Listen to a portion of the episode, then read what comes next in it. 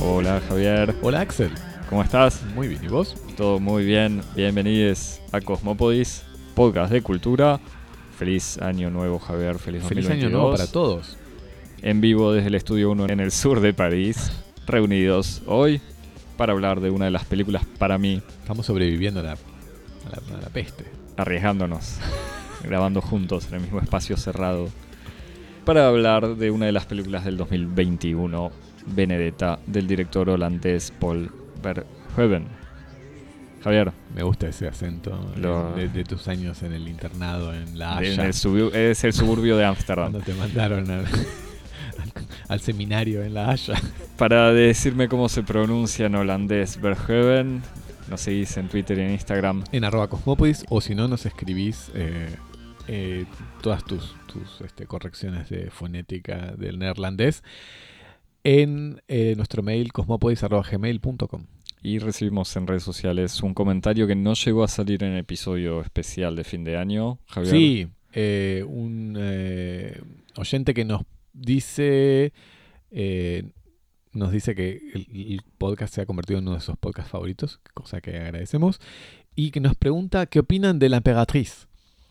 Y así sin ninguna otra eh, sin ninguna otra mención, así que buscamos la emperatriz en Google para ver si era una serie una película o si hablaba de Sisi la emperatriz.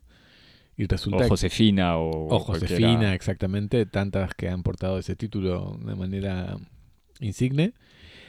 Y, y descubrimos que es una banda de new pop eh, y francesa. francesa y aprobamos, porque todo lo que es música para bailar aprobamos. Aunque yo en últimamente estoy más dedicado a escuchar la, la regrabación de toda la discografía de Taylor Swift, que está reapropiándose en un gesto de Duchampiano, así que...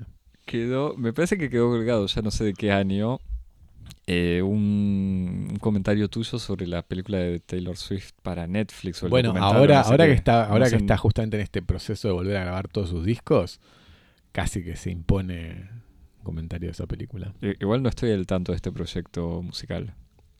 Si Si, querés, si querés, te lo cortamos, dejamos. Bene- Van a tener que esperar un poquito para que hablemos de Benedetta y del cine del que salió en Cannes. Javier, explícame esta situación, por favor. Taylor Swift está peleadísima con un empresario discográfico con el que tiene una rivalidad de hace un- que es muy largo de retrasar. Y el tipo compró los derechos de su catálogo Hmm. justamente para, para fastidiarla. Y entonces ella perdió el control de su, de su catálogo.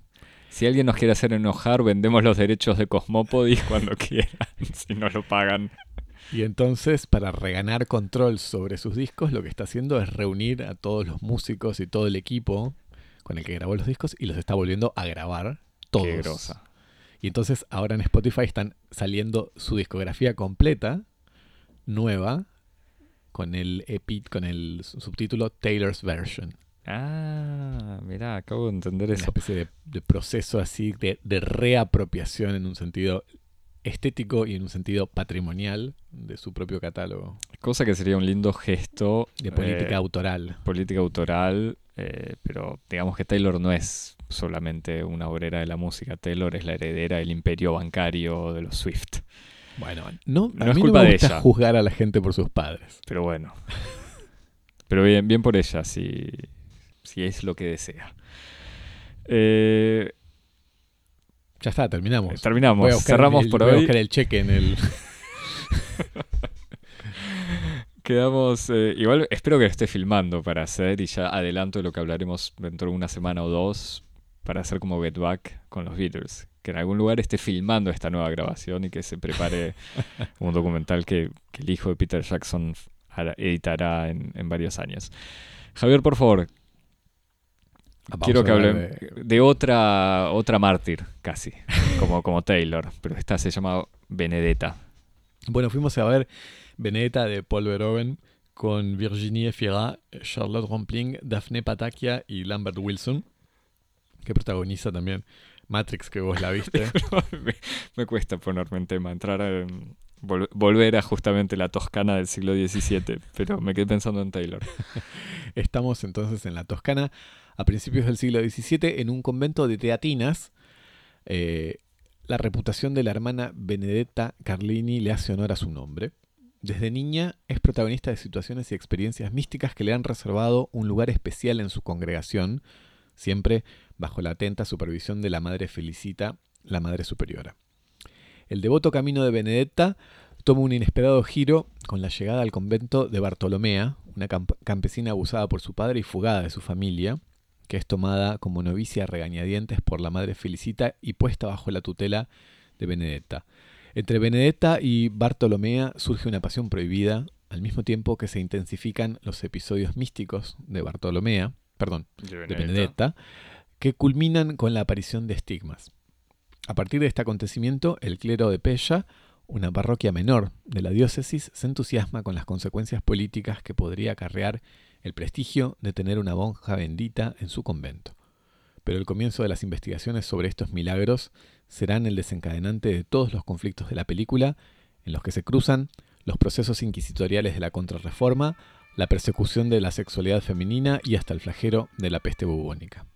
Desde su thriller Él, estrenado en 2016, Verhoeven salta de la ultraactualidad, en el caso de él era la historia de una heroína, directora de una empresa de desarrollo de videojuegos que sobrevive a una violación, a los siglos del Renacimiento, para volver a un tema que de cualquier manera atraviesa toda la filmografía de Verhoeven, que es la fascinación por las estrategias de las mujeres para resistir a las fuerzas de opresión que las asedian por todas partes. Axel, ¿qué pensamos? De vuelta, se viene la Taylor, la, el biopic de Taylor Swift. Me encanta que quedaste con eso. No me lo esperaba. Eh, película eh, Paul Verhoeven para los que no lo conocen, que es, es, eh, no sé si imposible, pero es difícil. Quizás que lo, para mucha gente que lo menosprecia, pero ya, ya hablaremos un poco de eso.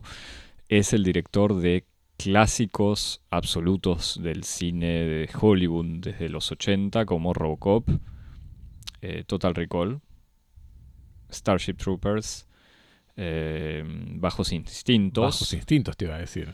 eh, Showgirls, que es una película más de culto.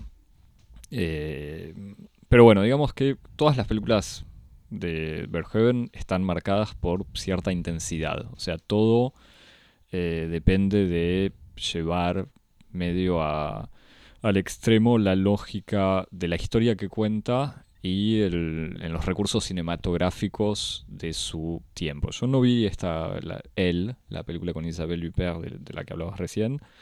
Em, pero bueno, digamos que Verhoeven hace una especie de, de cine mainstream con temas y modos de tratarlos a veces originales. Esta película, eh, eh, o sea, si en Robocop, pa- para que quede claro, si en Robocop se trata de una sociedad eh, ultraviolenta que inventa un robot asesino, digamos, la película va a tener sangre por todos lados y explosiones y, ningún tipo de cuestionamiento de esa violencia, por lo menos en los personajes. Si se habla de una sociedad ultramilitarizada que lucha contra extraterrestres, como Starship Troopers, el sacrificio de los soldados y la cuestión del- de la lucha por la nación va a parecer eh, completamente chata, digamos, no tiene una especie de discusión en sus mismos personajes. Entonces, obviamente, si esta película, como ya se venía anunciando, es la historia de una monja lesbiana que tiene visiones y está casada con Cristo, eh, las visiones van a ser visiones reales y absolutamente perturbadoras. Y eh, el amor de esta monja, en todo sentido, va a ser extremo y carnal. Em, ese, e- ese elemento básico, digamos, de, la intensidad de la película me parece que ya le da eh, una... eh, yo- yo al verla era como, bueno, gracias Verhoeven por seguir sorprendiéndonos al no tener ningún límite con lo que haces. Hace poco había visto también, que ya no me acuerdo si la vi antes o después de ver Benedetta eh, por primera vez, la película El libro negro, The Black Book, esta no sé si la viste, que es la, la película holandesa más vista en la historia de Holanda. Eh, es un drama histórico basado en la historia real de una resistente judía holandesa Y cuando la empecé a ver pensé que iba a ver una película decepcionante porque dije, bueno, Verhoeven puede ser exagerado cuando habla de Robocop, cuando habla de cualquier otra cosa, pero no se va a meter a hacer una película eh, a la Verhoeven hablando de, de holocausto y, y, y Segunda Guerra Mundial y obviamente lo hace. Digamos, lo hace sin tener escenas gore de campos de concentración, pero eh, los nazis son extremadamente malos y ella es extremadamente heroica y hay tiros y explosiones y un montón de cosas. Entonces, Disculpame, yo Sí. no vi la película, vi la, la vi pasar en, en algún momento de, yo creo que la vi en movie. de- justamente, en algún momento así como de vagabundeo por la aplicación de Movie, en esas noches en las que uno dice qué voy a ver y pasa, pasa y pasa. Y me acuerdo que vi pasar el, como la viñeta de esa película y entonces vi el, la- El tráiler. la- el, el tráiler. Y lo que es la sensación que tuve fue como, ah, mira, la película Hallmark de, de Verhoeven. Y es un. Es, o sea, sí, te- en parte tenés razón, pero al mismo tiempo sigue siendo fiel a sí mismo. O sea, tiene. Sí, igual cuando yo digo la película Hallmark de Verhoeven no estoy menospreciando el resultado final, simplemente como lo que me parece que vamos, vamos en dirección de decir es que yo veo acá en las notas de producción, me permito adelantarme, veo una, no me una- quemes. veo una línea que me encanta, que es como Verhoeven es el Nicolas Cage de la dirección. Espero que lo expliques. Pero yo iba a decir otra cosa, es como, bueno, Verhoeven es, como un- es, un- es el típico artista moderno, el que es un remixa cosas. Sí, sí, sí. Y entonces, eh, la película esta, el, el libro negro, es como, en, en vez de, de ser como Daft Punk que agarra, no sé, el disco de los años 70 o discos de Chic y los remixa y hace Random Access Memories, Verhoeven agarra la, la filmografía de, de Hallmark, la remixa y hace el libro, el libro negro. Es que totalmente. Y en el fondo, como bien decías en resumen, en esta película se puede ver también como en Bajos Instintos o como en Benedetta, esta, o como en él, aunque no, no lo haya visto, este tema de la eh, una mujer luchando contra su co- contra su tiempo, de alguna manera. Sí, Eh, y en eso también, en el fondo, casi que el libro negro, aunque sea ridículo, también se parece a Showgirls. O sea. eh, sí. Pero bueno, si querés lo dejamos o, o para más tarde o por otro día. No, no, no, me gusta la, me gusta la, la idea. Me- claro, me parece que hay dos cosas. Uno es como el tema, Hmm.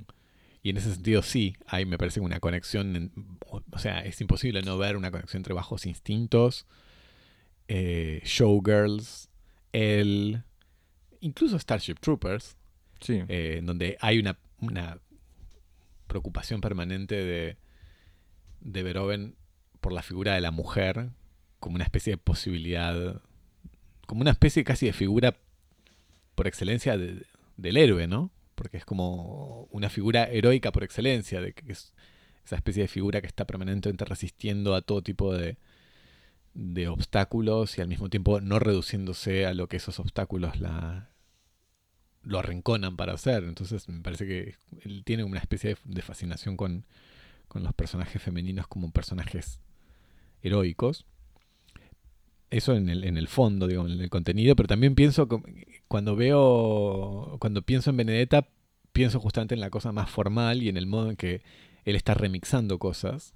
Porque cuando vos decís, sí, Robocop es la película que está hecha a partir del lenguaje y de las imágenes de todo el cine de acción ultraviolento de los 80. O sea, está hecho con eso. Hmm. Esa es la materia, ese es el vocabulario. No quiero usar esas palabras así medio... E Incluso con la televisión. Claro, o sea, exactamente. in- integrándola. Sí, sí, por eso y no, casi que no me gusta usar ese vocabulario así, ese medio, ese jar- jargón así medio académico, pero es como la gramática de, ese tipo de, de cine. Cuando es Benedetta, hay como muchas cosas que están mezcladas, ¿no? Como por una parte, así, una especie de cine erótico clase B, porque las escenas así, este, cuando las, las monjas tienen relaciones sexuales, es como una especie de mezcla de, sí, película como erótica, soft, eh, y después las escenas, las eh, escenas místicas, las visiones místicas son como películas de clase B, casi películas de zombies. Sí. Eh, y después como lo que, lo que yo veía también y que incluso me parece que está en parte presente en la elección, bueno, simplemente me permito hacer un mínimo paréntesis, pero la figura de Benedetta Carlini es una figura real de una monja que, que vivió y que, que fue procesada por safismo y que es el objeto de un estudio de una historiadora eh, norteamericana que justamente descubrió los, los archivos de, de, este proceso y le dedicó un libro que es Judith Brown. Así que es más que un personaje inventado.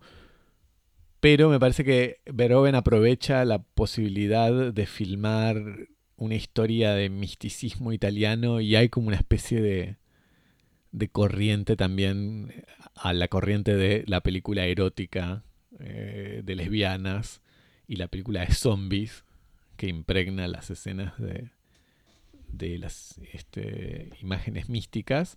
Hay otra corriente que, atraviesa la película que es como la fascinación de las historias bíblicas del neorrealismo italiano.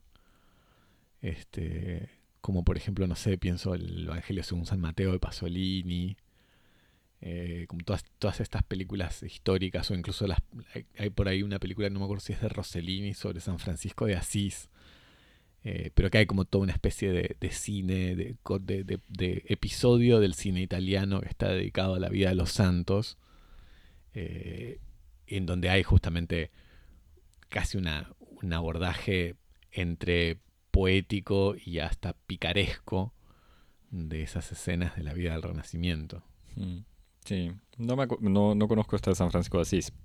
Comparando con Pasolini, eh, me da la si mal no recuerdo, aunque creo que tenemos un episodio que hicimos, habíamos hecho sobre la sobre María Magdaleno, no me acuerdo la película con Joaquín Phoenix, eh, y habíamos hablado un poco del Evangelio según San Mateo de Pasolini. Eh, a mí me da la sensación que lo que hace Verhoeven acá es tomar literalmente, o sea, la frase de una monja diciendo estoy casada con Dios, mi único amor es con Dios, y tomar también toda la imagen del cristianismo del siglo XVI-XVII. Eh, entonces el Dios guerrero, o sea, el Dios, el Dios, perdón, el Jesús, que me disculpen mis errores eh, de teología o de historia religiosa, eh, el Jesús guerrero, que es un Jesús que existe en la o sea, el Jesús paz y amor de Pasolini no es el mismo Jesús de las visiones de Benedetta, porque no es el mismo Jesús de los evangelios que el de la teología o la discusión eclesiástica del, siglo XVI y XVII. Entonces, o sea, es el Jesús que reivindica la Inquisición de alguna manera. Entonces...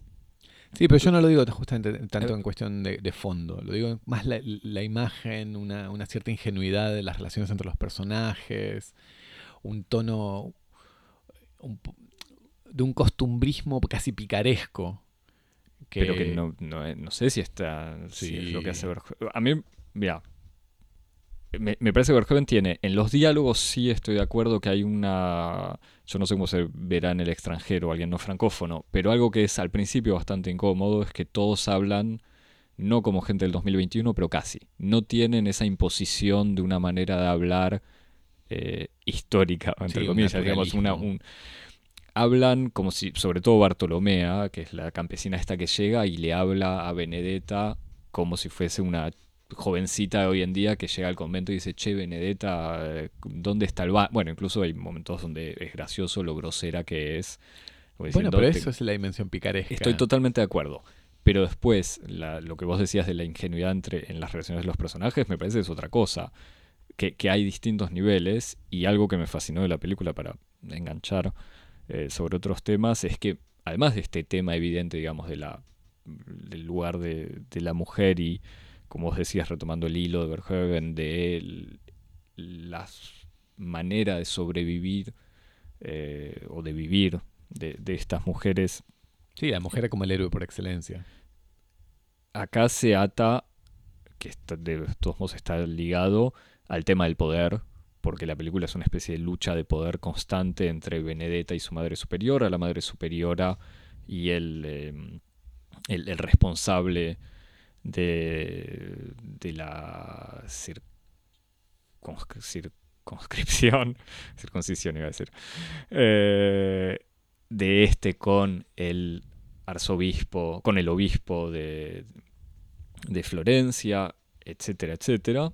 Y todas esas luchas de poder después se dan en una especie de gran debate teológico en donde me da la sensación que Verhoeven retoma casi literalmente frases eh, de la época, digamos, donde cualquier discusión eh, se, transforma en una discusión pragmática, digamos, de lucha de poder permanente y muy concreta de quién tiene la última palabra en la vida del convento, con discusiones teológicas. Entonces lo que eso da a entender, o por lo menos lo que se, se ata a eso, es una especie de gran película sobre la creencia. Entonces, donde la creencia es obviamente la creencia en Dios, la creencia en los milagros, la creencia en Jesús y después la creencia en la palabra de cada uno. Y cómo cada persona que dice algo es creída o no según el juego de poder que existe también en el contexto. Entonces ahí hay como una especie de trama que es absolutamente, cuando uno deja de lado todo el, aspecto eh, obsceno de vuelta en, la forma, ¿no? no, solamente lo sexual, pero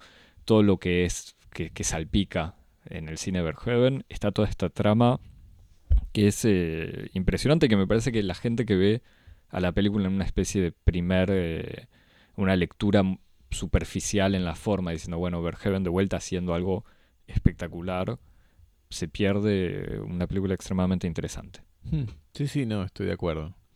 Y a mí me sorprendió no haberla visto, como que en el momento cuando salió se habló un poco de Benedetta, pero en todas las listas que salieron de 10 películas del año, etcétera, como que quedó olvidada. Y me da la sensación que tiene que ver con una especie de incomodidad que genera Verhoeven. Sí, tal vez lo que... Hay como un modo de, de expresar la inteligencia que tienen las películas de Verhoeven, que es como esa especie de inteligencia un poco perniciosa, que está como operando en el, en el seno, de, en el corazón de algo, como vos decís, que está que tiene una apariencia un poco grotesca, pero que adentro tiene como una especie de pequeño resorte perverso que está lleno de inteligencia, pero que una vez que uno, lo, uno escucha esa música, también uno está persuadido de que es, tiene como una especie de, es una inteligencia con una, con una, cierta ironía que no permite reducir la película a ese resorte. Lo que quiero decir es como lo, verdaderamente interesante y lo que hace que las películas de Verhoeven tengan como una especie de, me parece, de filo eh, contracultural, si se quiere decir, es que uno no puede decir que se reducen a eso que vos estás diciendo. Que a, lo grotesco, decir. No, al, revés, a lo otro. Eh, que no es que debajo de lo grotesco hay algo inteligente, que es una tesis sobre, eh, la, eh, sobre la determinación política de la creencia. Porque entonces mm. sería demasiado fácil, porque ah, bueno, él utiliza un andamiaje pop para desarrollar una tesis muy profunda. Pero las películas de Verón siempre tienen un punto en donde cuando vos llegás a eso, él mismo dice, en realidad esto es una película de monjas lesbianas. Y entonces, eh, me parece que ahí es donde está esa cosa que vos decís. La película siempre, y el cine de Verhoeven siempre es incómodo, y pone a los críticos en esa posición de no querer jugarse, porque no quieren o parecer ni idiotas ni snobs, y entonces por las dudas agarran la película entre pinzas como si fuera un, animal peligroso o un, o un material tóxico, porque la película nunca termina de cerrar en un sentido o en el otro. Como nunca termina de ser la película seria de Verhoeven sobre el nazismo, sobre la opresión de las mujeres en el Renacimiento. Y tampoco termina de ser la película idiota. Que yo creo que ese es el gran triunfo de, Starship Troopers. Que es como para mí, en ese sentido, como el, tipo, el punto culmine eh, de, de este procedimiento de mezclar una inteligencia diabólica con un procedimiento de cine pop, en donde nadie sabe muy bien qué está viendo.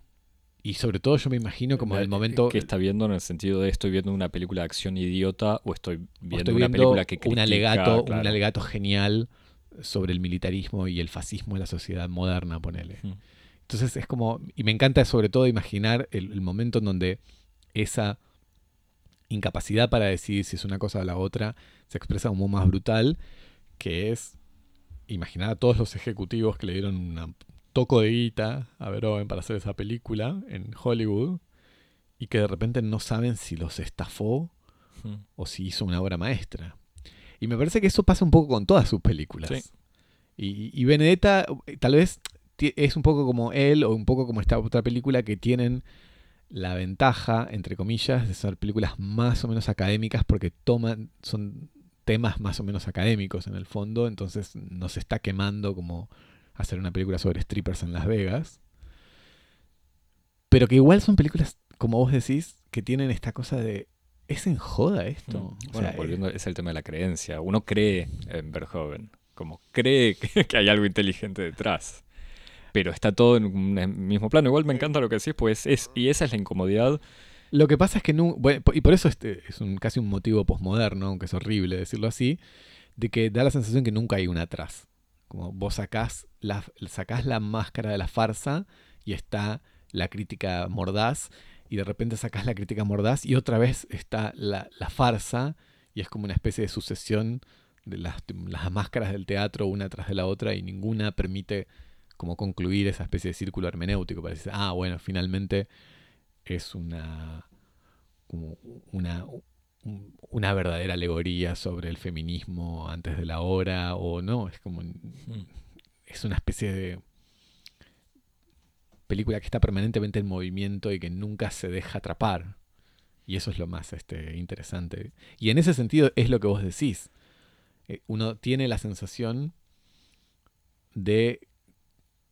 Uno ve estas películas y dice, Verhoeven lo hizo de vuelta como vos decías recién de la película del libro negro, que es casi, es como un- una especie de, juicio crítico más interesante que decir si la película es buena o es mala.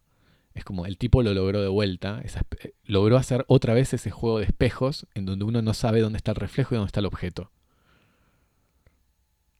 Uno ve la imagen y no, está, no sabe qué es, qué es la metáfora y qué es el referente. Y, y no importa cuál es el tema que agarra o cuál es el fondo de imágenes del cual se nutre, Verhoeven siempre logra ese truco de magia, siempre.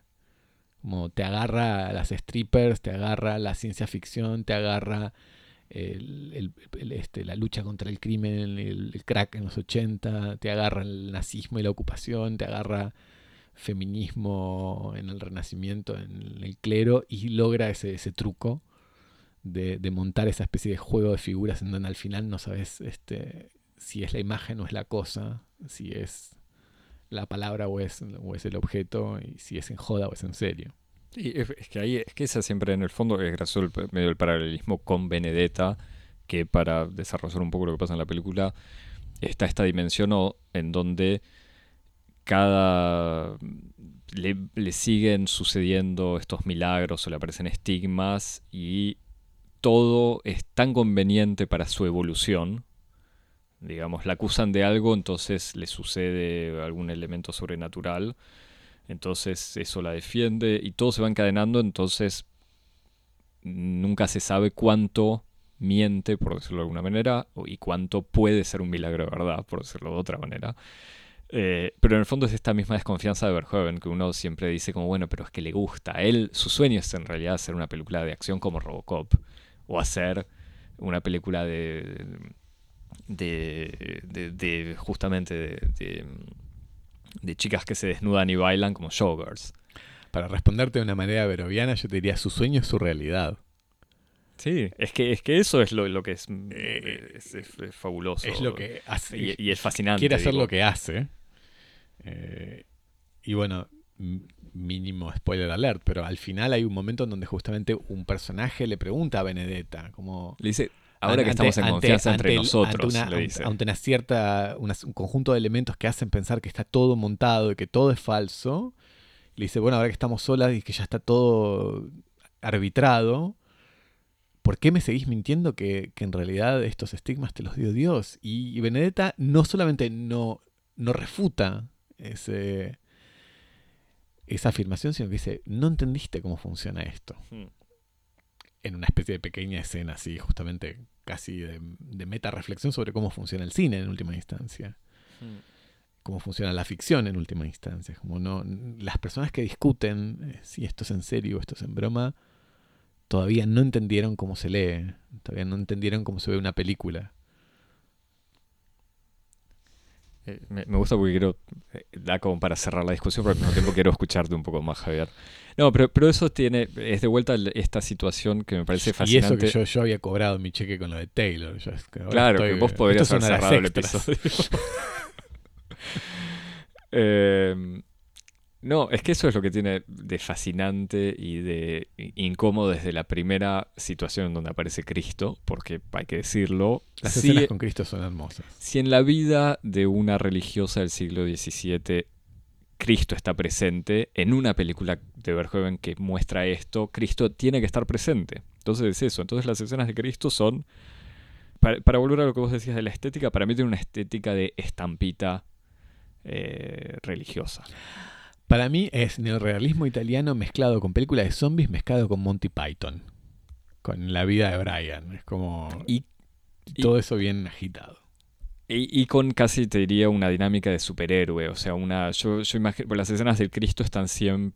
No sé si siempre, pero están como con algún cielo visiblemente con colores saturados. Pues parece casi más a un- una película de donde Capitán América está luchando contra una invasión extraterrestre. Eso yo no lo veo, pero tal vez porque me falta el referente. Eh, pero, pero entonces tiene esta manera, de vuelta, como, como vos decías, con esta reflexión final, de decir, estamos viendo una película, entonces las escenas, o sea, una imagen se sigue a otra imagen y no hay diferentes capas, no está como la capa del sueño, la capa de la realidad y la capa de, de otra cosa, del recuerdo, están simplemente las imágenes que se siguen unas a otras y entonces en una especie de discurso religioso creyente es así también, no, no es que Dios es una hay una frase, no me acuerdo qué antropólogo francés decía, solo el, solo el no creyente cree que el creyente cree.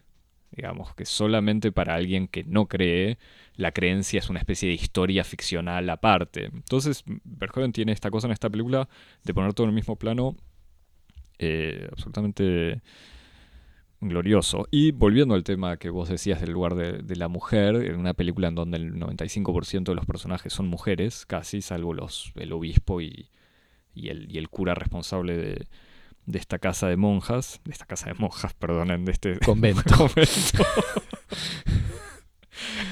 Edificio de plegaria por iglesia. Vamos a terminar inventando un nuevo Exacto. idioma. con el símbolo ese de los dos palitos cruzados y el señor barbudo eh, que se lastimó.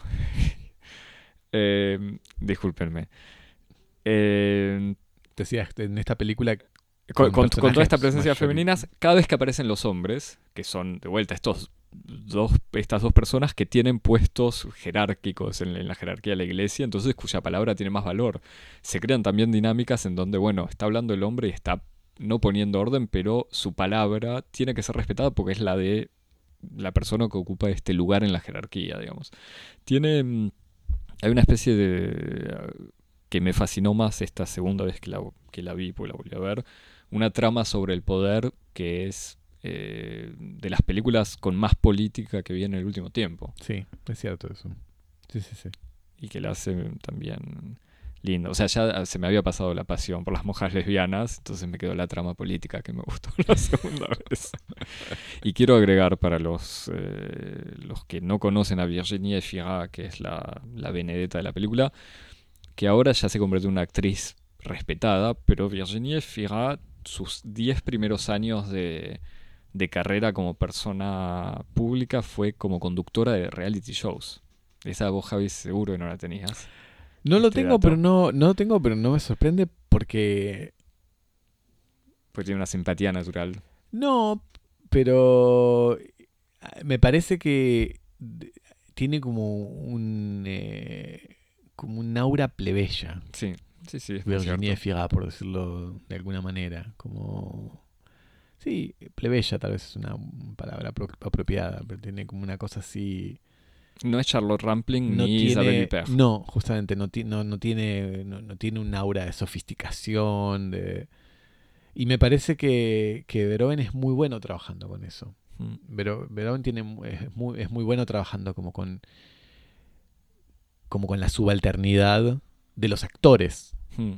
eh, para explotar eso, ¿no? Como me parece que ahí hay, ahí hay un modo en donde él, este, en vez de ir a buscar justamente, o sea, incluso cuando busca, porque cuando en el, caso de él, yo vi él hace un tiempo, así que me- me- no, no, no voy a entrar en detalles, pero cuando, cuando él la, la, la- la llama a Isabel Huppert para hacer esta película, él es de estos, de estos directores cinéfilos, por decirlo de alguna manera, que tienen esta sensibilidad como de alimentarse de toda esa presencia escénica que tienen sus Mm. actores, para bien y para mal. Entonces, eh, en Isabel Huppert él encuentra esta heroína chabroliana, fría, psicopática, eh, este, seca por dentro, que, que es como esta especie casi de, de- de estereotipo de lo que es Isabel Huppert.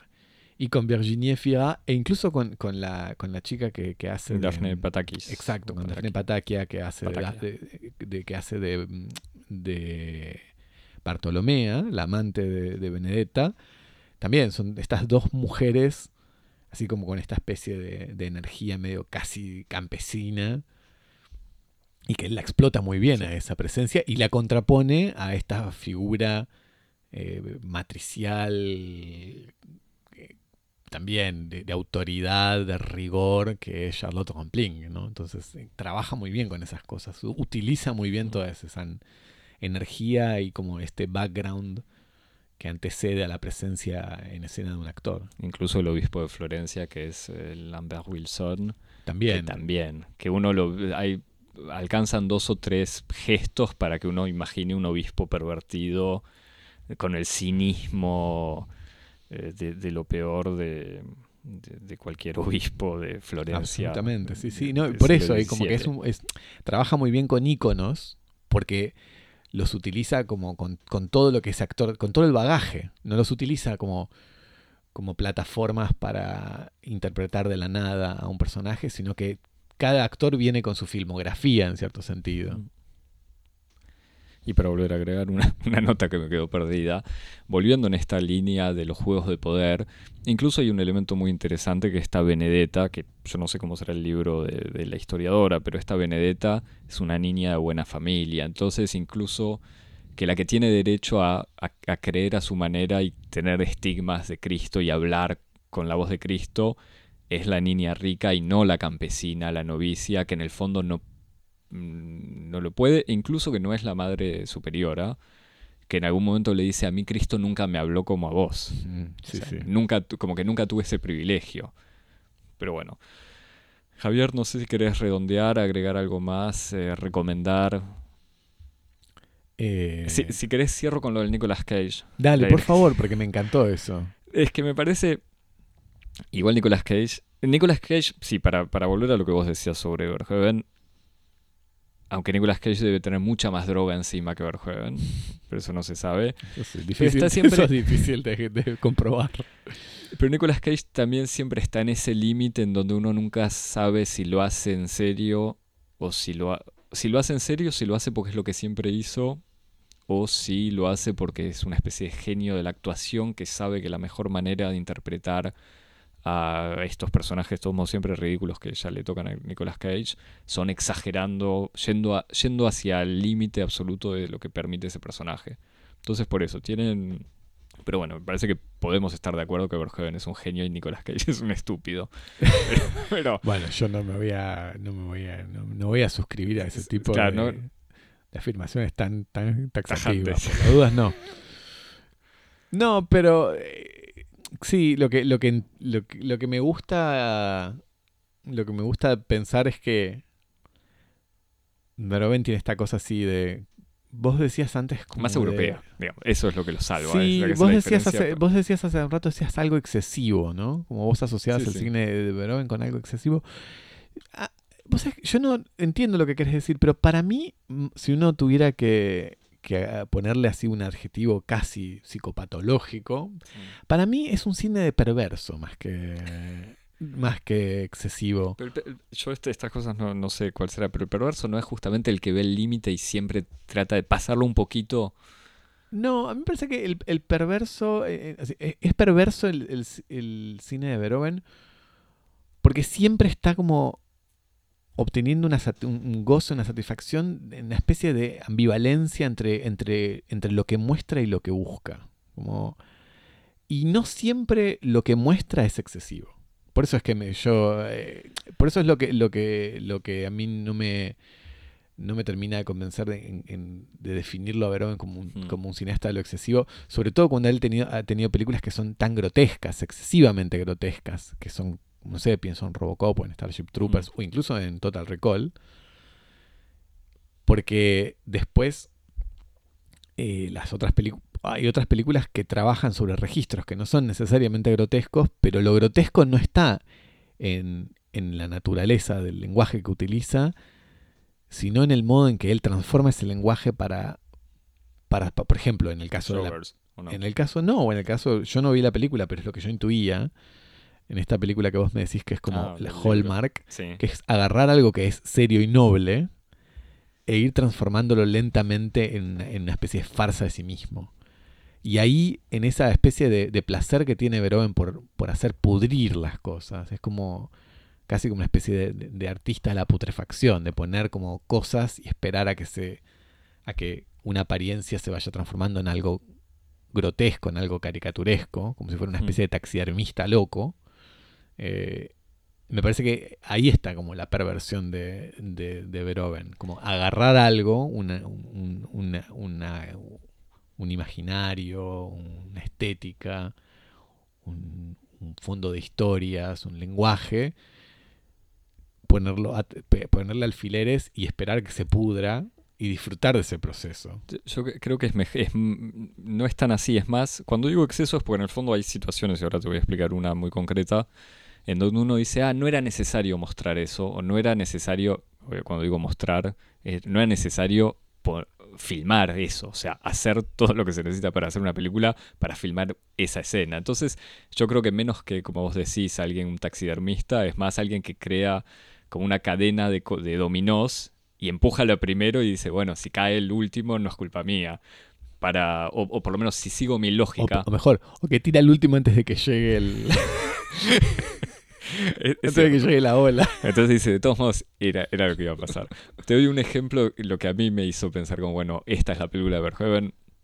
Es la historia de una resistente, ahora no me acuerdo que sé todo el detalle del encadenamiento, pero es una chica judía que se hace, que se esconde porque los nazis llegan a a Ámsterdam o no, no sé qué ciudad de los Países Bajos. Eh, para sobrevivir trabaja con los nazis, mientras al mismo tiempo forma parte de una red de resistentes que luchan contra los nazis. Y al final de la guerra, como ella compartió trabajo y se acostó con nazis para eh, llevar a cabo su, su, su- su supervivencia y sus aportes a la, a la resistencia, la mete en presa como cualquier colaborador. Y tiene una escena donde esta pobre chica que ya había sufrido, que perdió a toda su familia, se sacrificó y sufrió mucho durante la guerra, la rapan, la están matando de hambre y llegan unos carceleros, miembros de la resistencia, que no me acuerdo en qué situación les echan un balde de eh, caca a todo el grupo de presos, incluida ella, y obviamente le cae a ella un balde de 15 litros de diarrea en la cabeza. Entonces hay toda una escena que debe durar 40 segundos, no mucho más, pero que es esta mina que después de sufrir toda la guerra, cuando se termina la guerra ni siquiera puede festejar porque la meten presa y además le cae el balde de caca encima. Entonces e- ese gesto era como, bueno, Verhoeven no era necesario, pero estamos en esta lógica tuya de llevar a, fondo o al límite lo que sería el sufrimiento, lo que sería la humillación, lo que sería incluso la injusticia, porque obviamente es una injusticia. Pero bueno, eso, para que te quedes con esa imagen, Javier. Sí, no, este, justamente estaba Porque vayas a ver la película. No estaba pensando si como podríamos decir como Verhoeven un, un Rabelais del cine, como Sí, bueno, no hay que incluso si, sigo da- dando vueltas de manera incongruente. Yo pensaba en esta película comparándola con el nombre, el, sí, el nombre de la rosa. El nombre de la rosa es la del texto de Humberto Eco, en donde la, la asquerosidad está presentada como algo eh, medio salvaje, grotesco. Están estos personajes, eh, ¿cómo se llama el actor?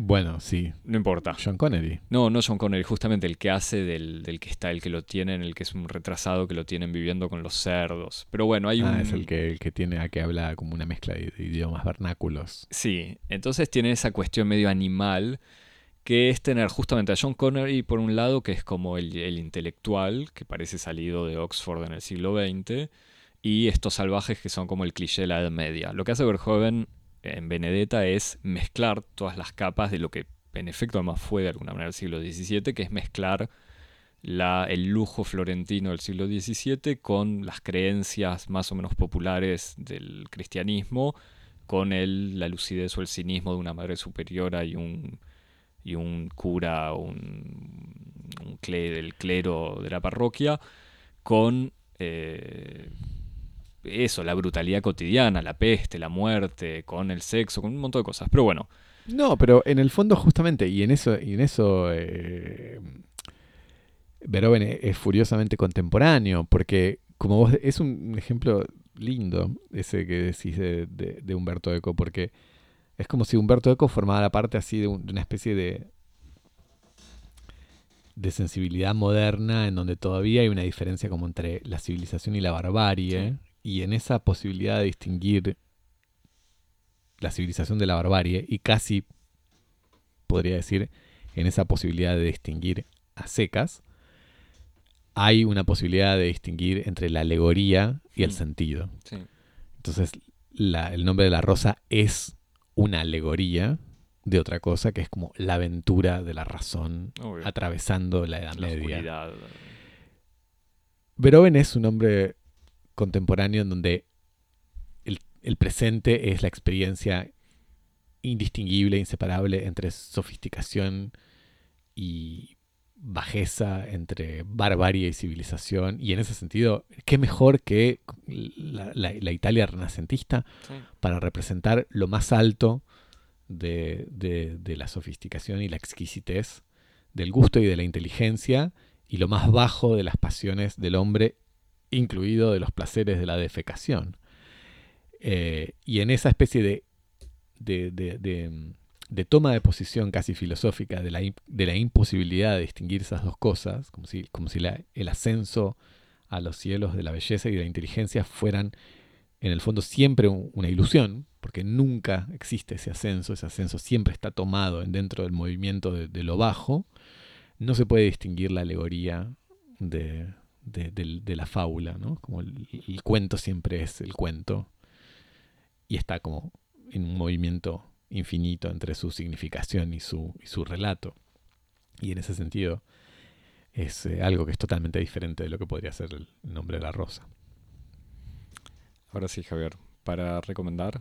Para recomendarnos escribís eh, tu mejor plegaria herética a cosmopodis.gmail.com eh, y nos seguís en Twitter y en Instagram arroba cosmopodis. Igual no tenés, creí que ibas a tirar un, un manuscrito renacentista No, escondido. Showgirls. Yo, yo diría, vayan a ver Showgirls. no, bueno, este, yo voy a hacer una, una especie de enganche, gambeta y voy a ir para otro lado y justamente mirando la historia del libro de la hermana de Benedetta entre santa y lesbiana, de la historia de, Judith, de la historiadora Judith C. Brown, libro, estudio sobre el cual se basa eh, la película Benedetta y que es un estudio sobre los archivos del proceso de Benedetta Carlini, recomiendo El queso y los gusanos de Carlo Ginsburg, eh, que es otro gran estudio que revoluciona la historiografía de la Edad Media a partir justamente del descubrimiento de los archivos de un proceso a un eh, de un proceso por herejía a un eh, molinero de también de la Toscana o del norte de Italia eh, durante probablemente durante la Contrarreforma que había logrado ser alfabetizado por fuera de, los sistemas tradicionales educativos por un cura de, de su pueblo y que el hecho de poder leer le, le había permitido acceder a todos los libros del cura este y a partir de esta apropiación salvaje y plebeya de la cultura del cura empezó a, a tener ideas sobre el origen del mundo y empezó a decirle a los a las personas que vivían alrededor de él en su comarca que él tenía la idea de que el mundo no podía haber surgido de la creación de la nada, sino que tendría que haber salido de una especie de magma originario, como surge el queso este, a partir de la acción de los gusanos en la, en, la, en la cuajada. Y esta imagen que está presente en el proceso que le hacen por herejía eh, es la que le da el título a la obra de Carlo Ginzburg, El queso y los gusanos, que es lo que recomiendo para leer. ¿Está bien? Esta, esta forma parte del... Me, me encantó.